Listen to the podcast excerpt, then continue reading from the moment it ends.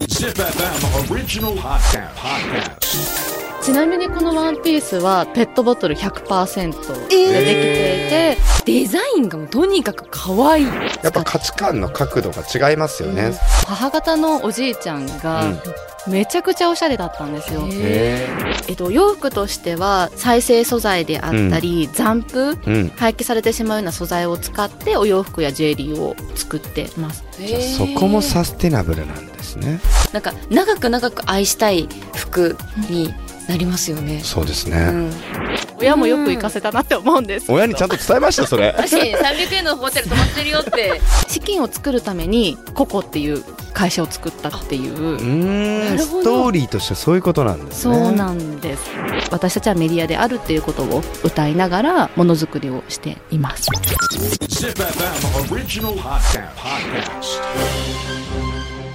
Who is the hero of the future society? This is Hero Quest.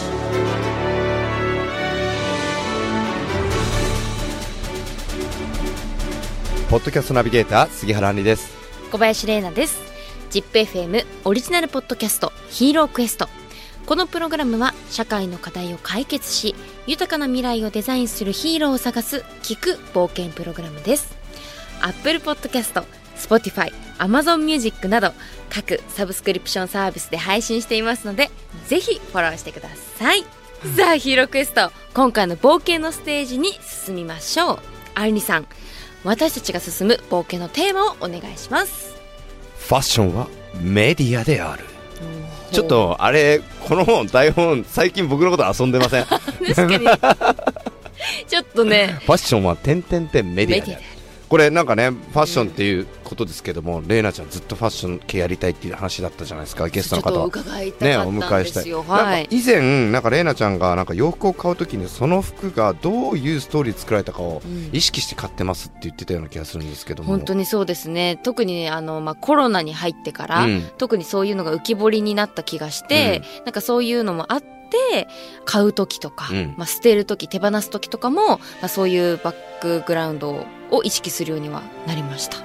ということでアンリさんはい今回お迎えするヒーローのご紹介をお願いします今回お迎えするヒーローは NPO 法人 DearMe そしてサステナブルファッションブランド COCO の代表西川あゆみさんですよろしくお願いしますよろしくお願いします素敵すごく素敵な、は最初のさ見た、い、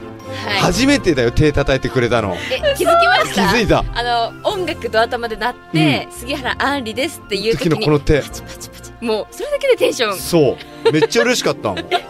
いや私本当に今感動しちゃって一あの視聴者と してあの嬉しく嬉してかったですこうやって拍手しちゃいました、ねえ、本当ぜひこれ動画に撮っておきたかったんですけどいや本も。当にいやもう西川さんもとにかくもう初対面の時点で我々もまあ、明るいいね。そう心掴まれてますよこのねブース内がめちゃくちゃ明るいですやももんうね本。当にまあちょっとまずはですね西川さんのあ、その前にいいですかえ。何何何ウエストサイド。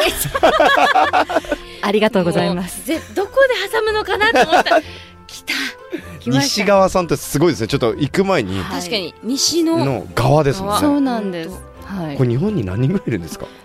いですかね珍しいですよね珍しいですね私も関西出身なんですけど、大阪と兵庫にはポツポツいらっしゃるみたいへーではそうなんだ。はでもちょっとここでですね、まあ、西川さんのプロフィールをご紹はい介ぜひさおせ願ていいしたまだすきます。1995年生まれで神戸ご出身でございます新卒でサイバーエージェントに入社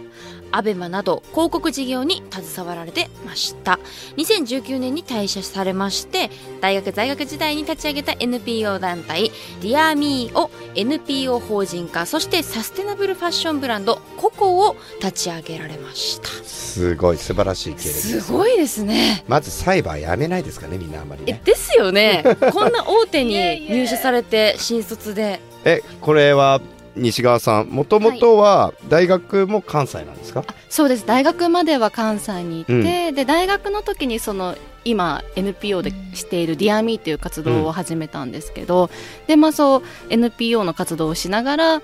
あ、だから一回就職をしてみようと思って。うんあのまあ、ご縁のあったサイバーエージェントに入社させていただいてでも2年しか働いてないんですけど2年働いて退職して、まあ、独立したっていうような、はい、経歴ですすまず大学時代に NPO を立ち上げようと いう気になるってすごく気になりますよね。ね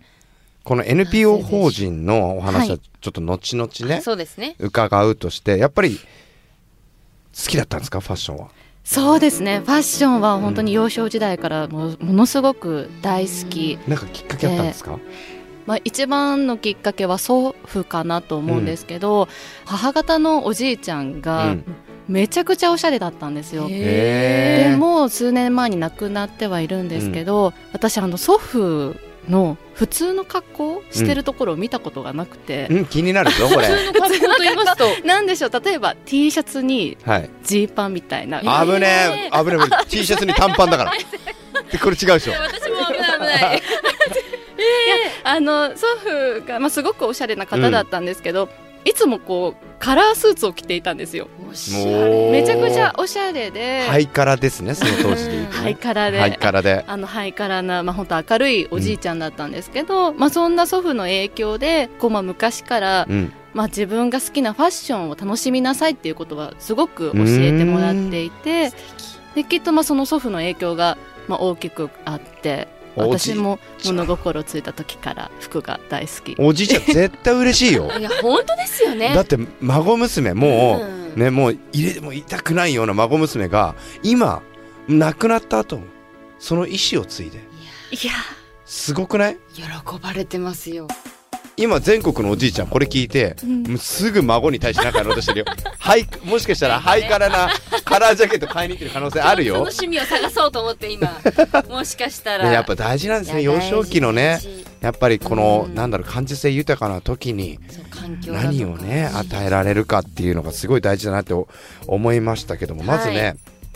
この西川さんが代表を務めていはるい「DearMe、そして「ココがどんな活動そしてどんなブランドを展開しているのかちょっと教えていただいてもいいですかはい「DearMe」も「ココもファッションで社会課題を解決するっていうところを目指して取り組んでいるんですけど、まず「DearMe」に関しては2015年からフィリピンをうん拠点に貧困地域で暮らしている子どもたちがモデルになるファッションショーっていうものをこれまで9う回ん開催をはいしておりましてで今年の2月にそのファッションショーでこれまで参加してくれてきた子どもたちであったりママの方たちに参加してもらってファッションスクールをうーんあの無償で通えるファッションスクールを今年の2月に立ち上げて今このファッションを通した教育っていうものをこう提供するっていうような面白いあの取り組みをディアミーではしております。へ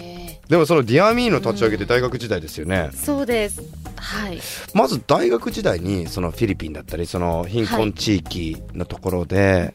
ファッションショーを子どもたちのために、そしてまあそのファッションショーを通じてまあその教室を開いていこうってはいいう考えに至るきっかけって何ですか、そうですねもともと本当とにかくもうファッションが大好きで,、でまあ、大学入学した時に、まあ、自分の好きなファッションで何か挑戦してみたいなって思ったのがきっかけだったんですけど、それでこうアルバイトでお金を貯めては海外へ一人旅に出てへーでこうバックパッカーのような形でバックパッカ ー前回のねえゲストの高木さん高木さんもバックパッカバックパッカーつながりーバックパッカはいすごいですーすねごいですね そうなんですよ、えー海外を旅してて、で旅をしながらその世界のストリートファッションを写真で撮っうてん雑誌を作るみたいな趣味なんですけど、はい言えばあのそういうことを大学でこうやっていく中で、まあ、自分が旅してきた中で、まあ、すごく貧乏旅であったので。一泊300円の宿とか泊まってました、三段ベッドがずらーって並んでるようなとこですとごいか女の子でそうですよねそうですねなんか今考えたらよく行ったなって親もよく行かせたなって思うんですけど親にちゃんと伝えましたそれ確かに300円のホテル泊まってるよって 伝えてないです伝えてこないれですよね聞いてびっくりしちゃうかもしれないそうでですすよねねえそうですねえーそそうなんですよじゃあそのはい海外での経験がやはりはい見てきた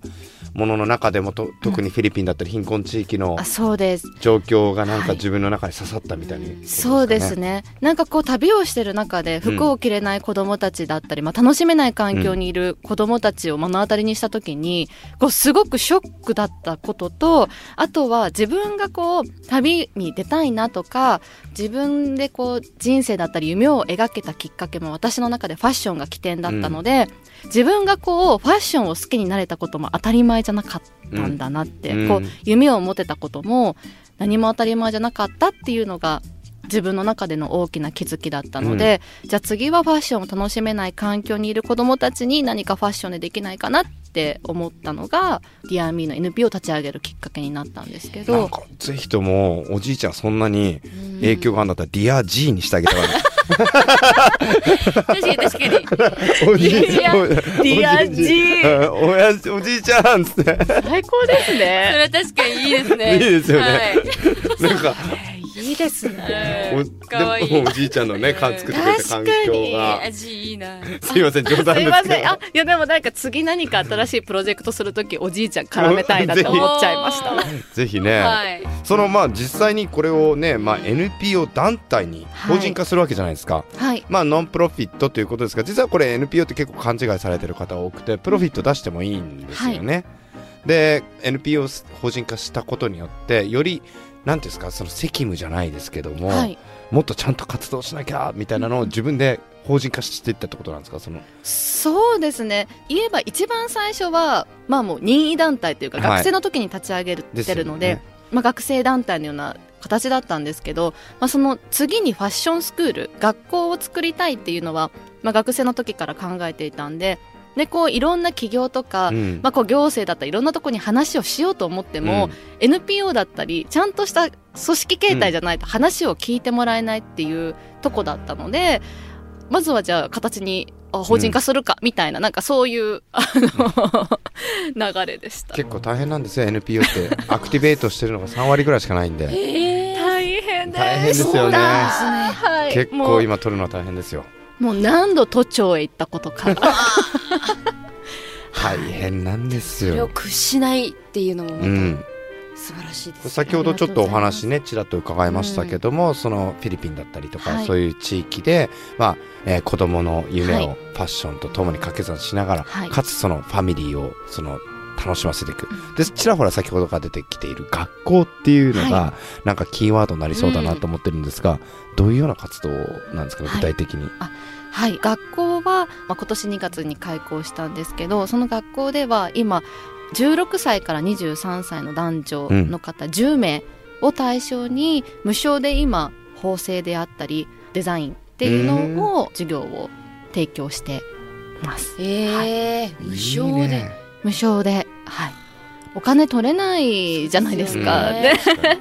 はいえそのやっぱり活動資金っていうのはやはりいろんな賛同してくれてる方々そうがですはい協賛企業様であったりとか、あとそのために資金を作るためにココっていう会社を作ったっていううーなんるほスどトーリーとしてはそういうことなんですそね。うなんです、ち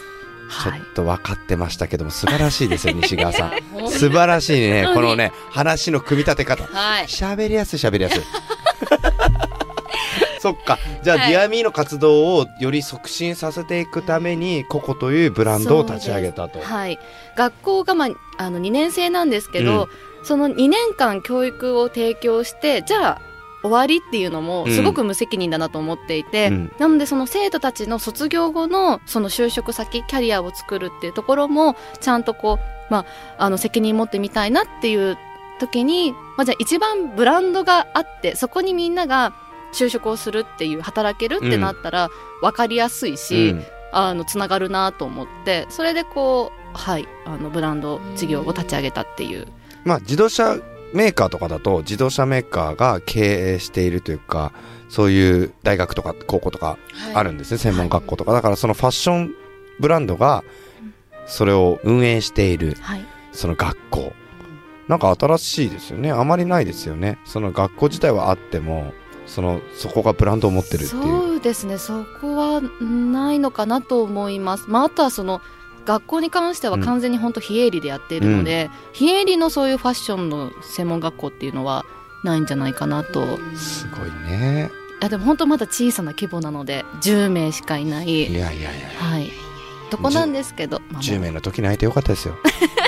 来年100人になってますよ本当ですよね本当にそんな時どんどん僕たちの話聞いてくれませんから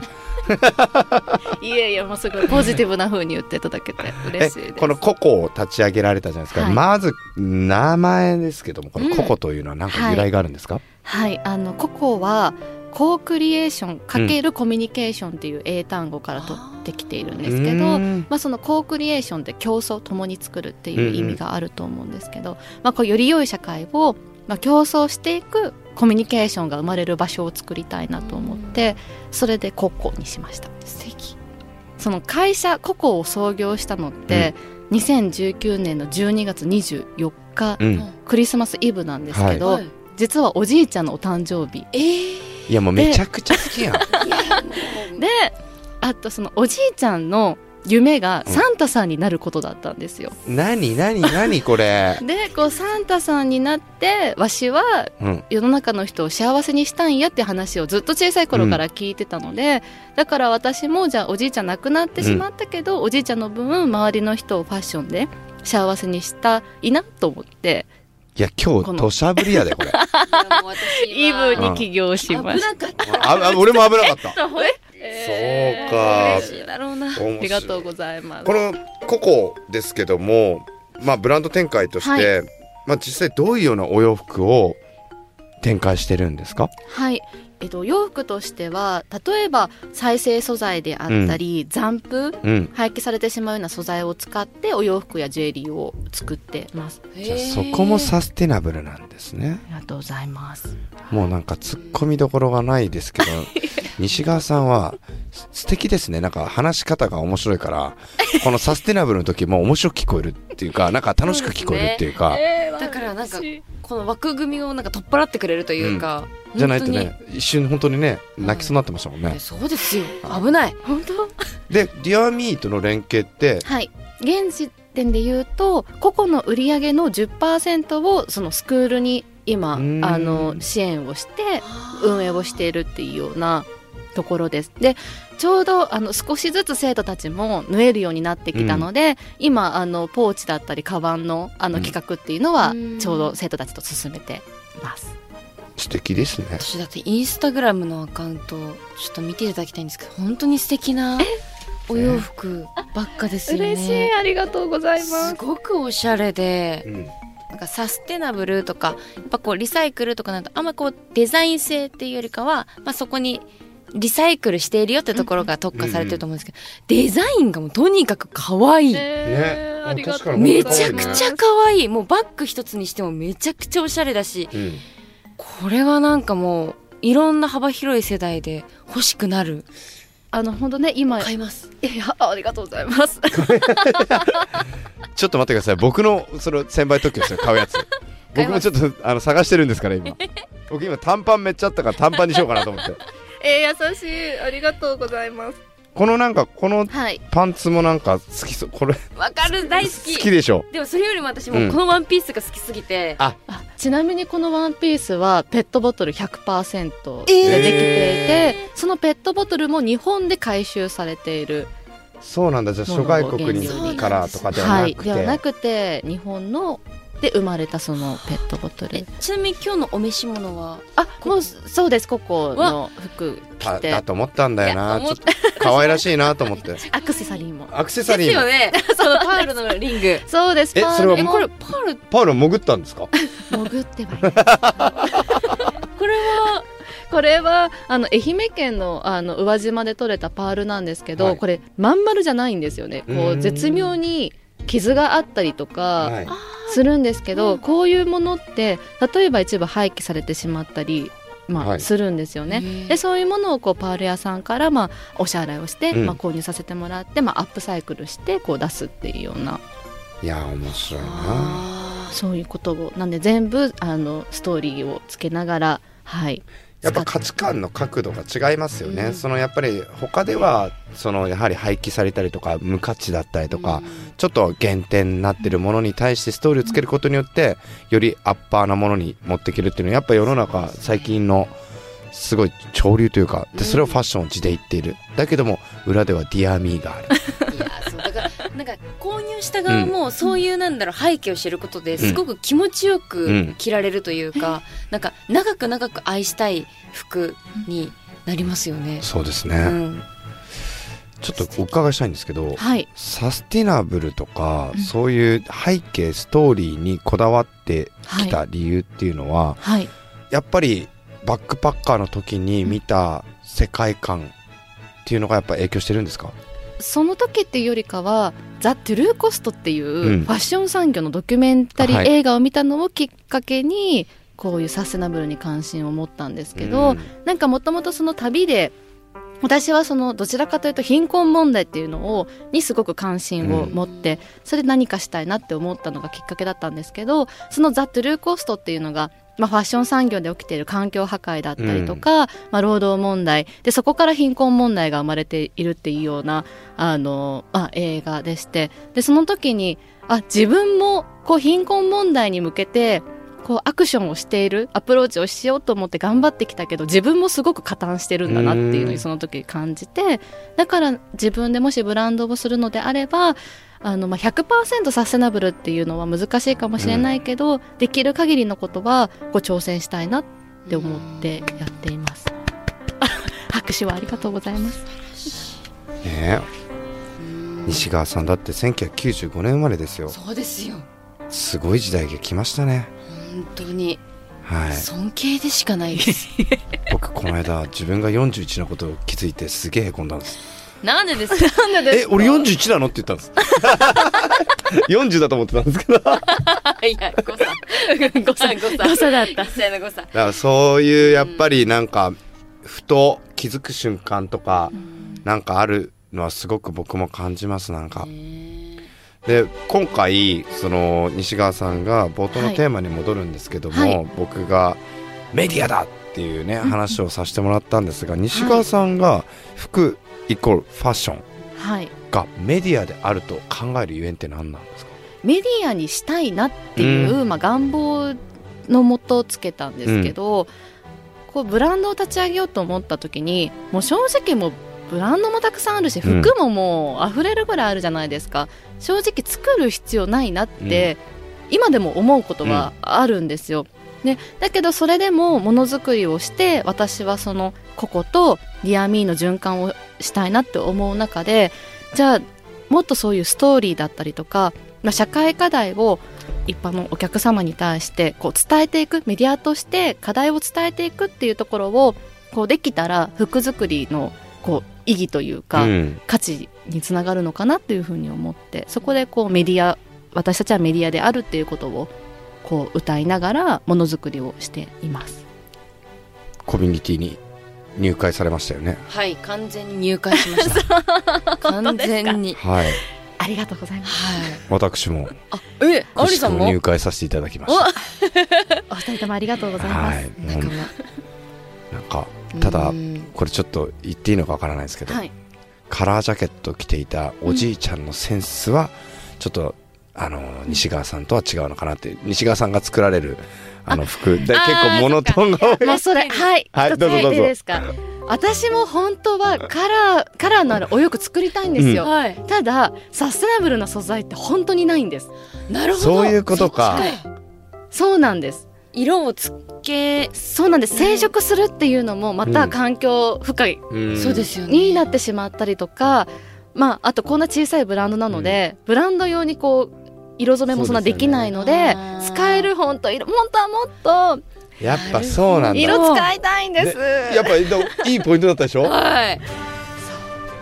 植物由来の藍染めとかねなんかそういうのとか、そうなんですよね、自分でできたらまたいいですよね、はいそうですね私白黒好きだから逆に僕も好きなんですめちゃめちゃよタイプなんですけどいや僕も好きなんですよただあの靴いやおじいさまだね靴でうん、はい本当ね素敵なお話はもうつきませんがはいまだまだね、うん次回ありますからということでヒーロークエスト次回も NPO 法人 DearMe サステナブルファッションブランドココの代表西川あゆみさんとの冒険をお届けします西川さん次回もよろしくお願いしますよろしくお願いいたしよろましすくお願いしますありがとうございましたありがとうございました。